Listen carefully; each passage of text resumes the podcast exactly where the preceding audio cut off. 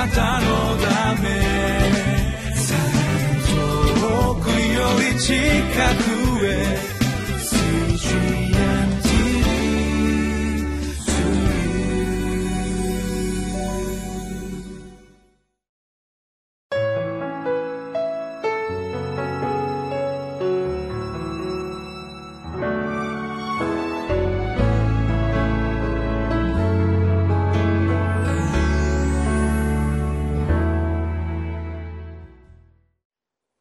んにちは。岸和田北聖書協会牧師の栗原澄人です。3月7日火曜日。タイトルは「魂の束縛を解く時神の栄光が現れます」私たちはこの事柄の本質というものを見抜いていきたいと思います。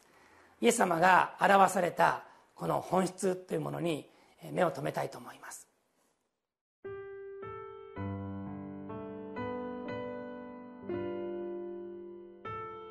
ルカの福音書13章10節から21節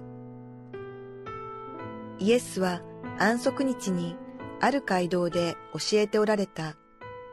するとそこに18年も病の霊に疲れ、腰が曲がって全然伸ばすことのできない女がいた。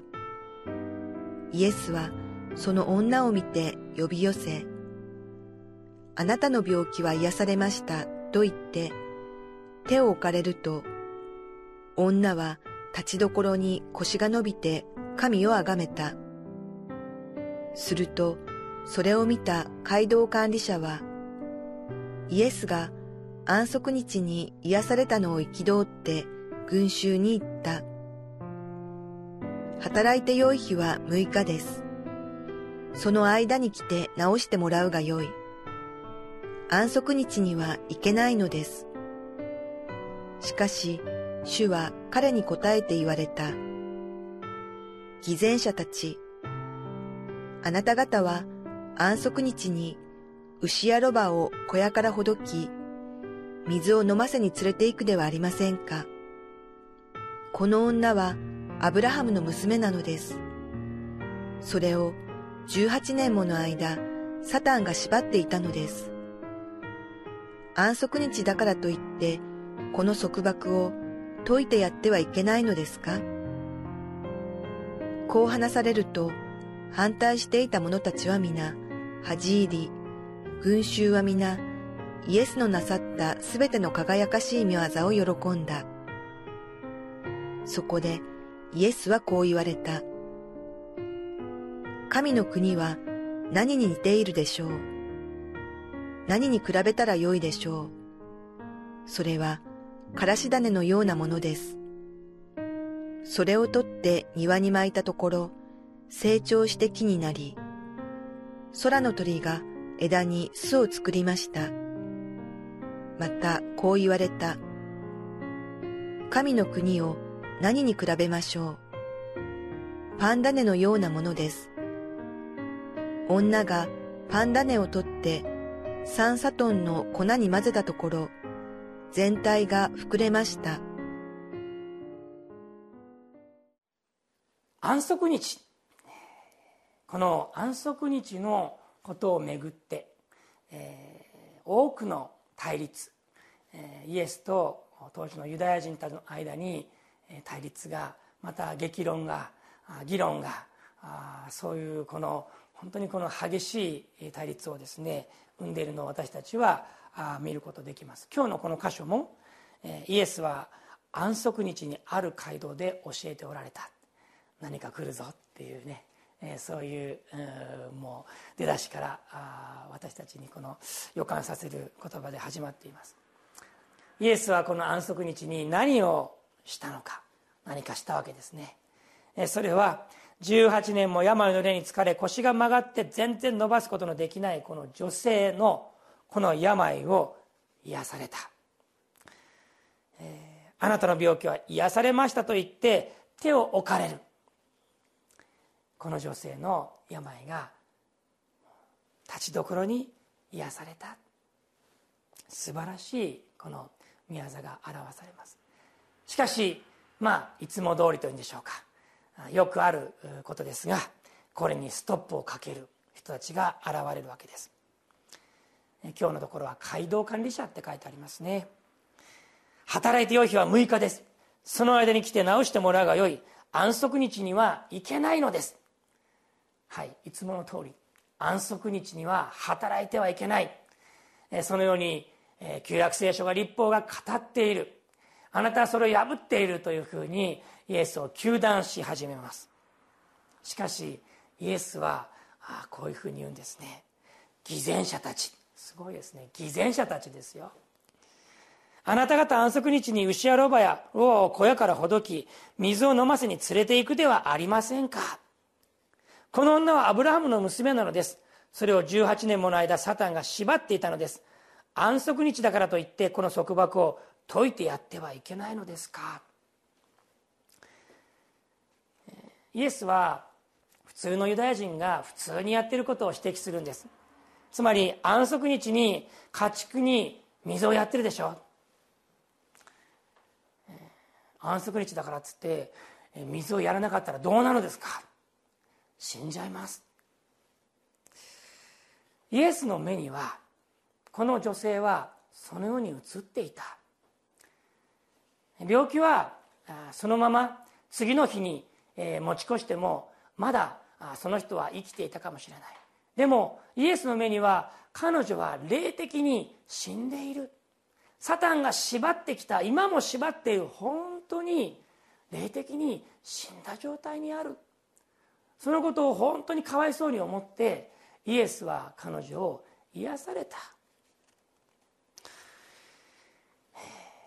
ここにですね事の本質というものを本当にこの見分けるイエスの目というのを私たちは知ることができます、えー、どうでしょうかね。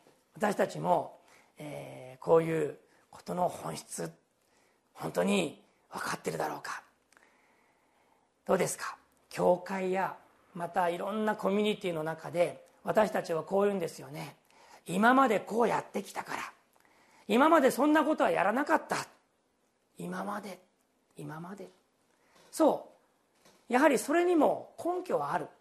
やってきたことにもやらなかったことにも根拠はある。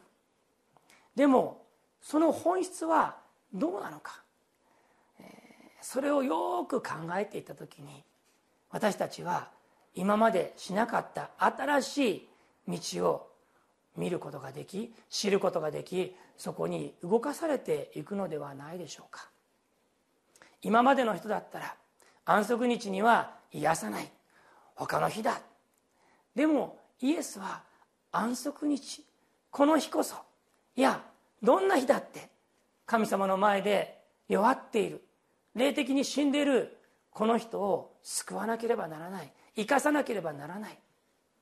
ことの本質を見分けられた主イエスはこのようにされたわけです、えー、どうぞこの、えー、私たちもですね同じようにこの街道管理者のように、えー、言うことがあるかもしれません。でも考えてみましょう。そうやって言う自分は一体どうなんだろうか。それって本当なんだろうか。イエス様が本質をつかれたその言葉に聞き入って今一度自分たちの歩みを顧みたいと思います。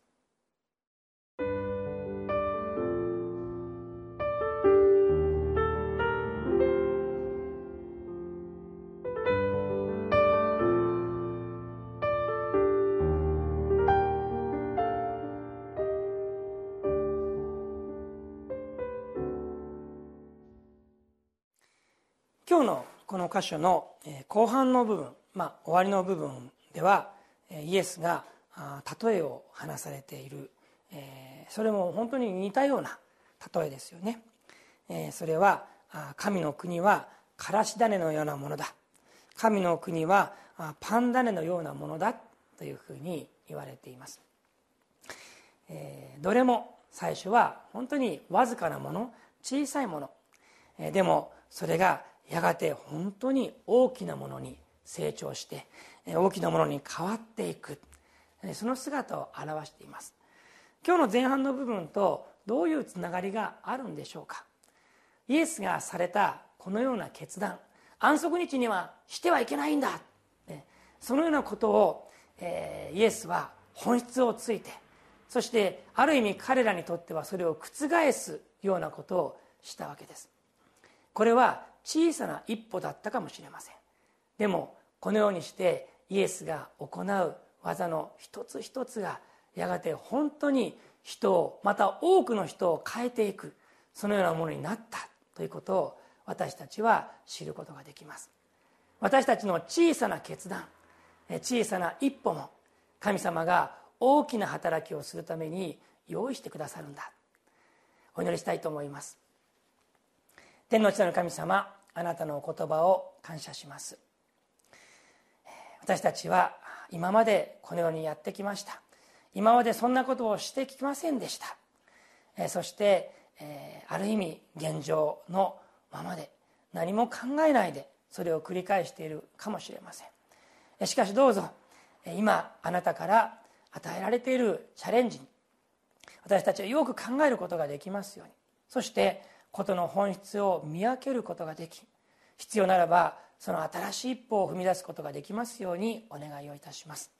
感謝しイエス・キリストの皆によって祈ります。アーメン。あなたのため遠くより近く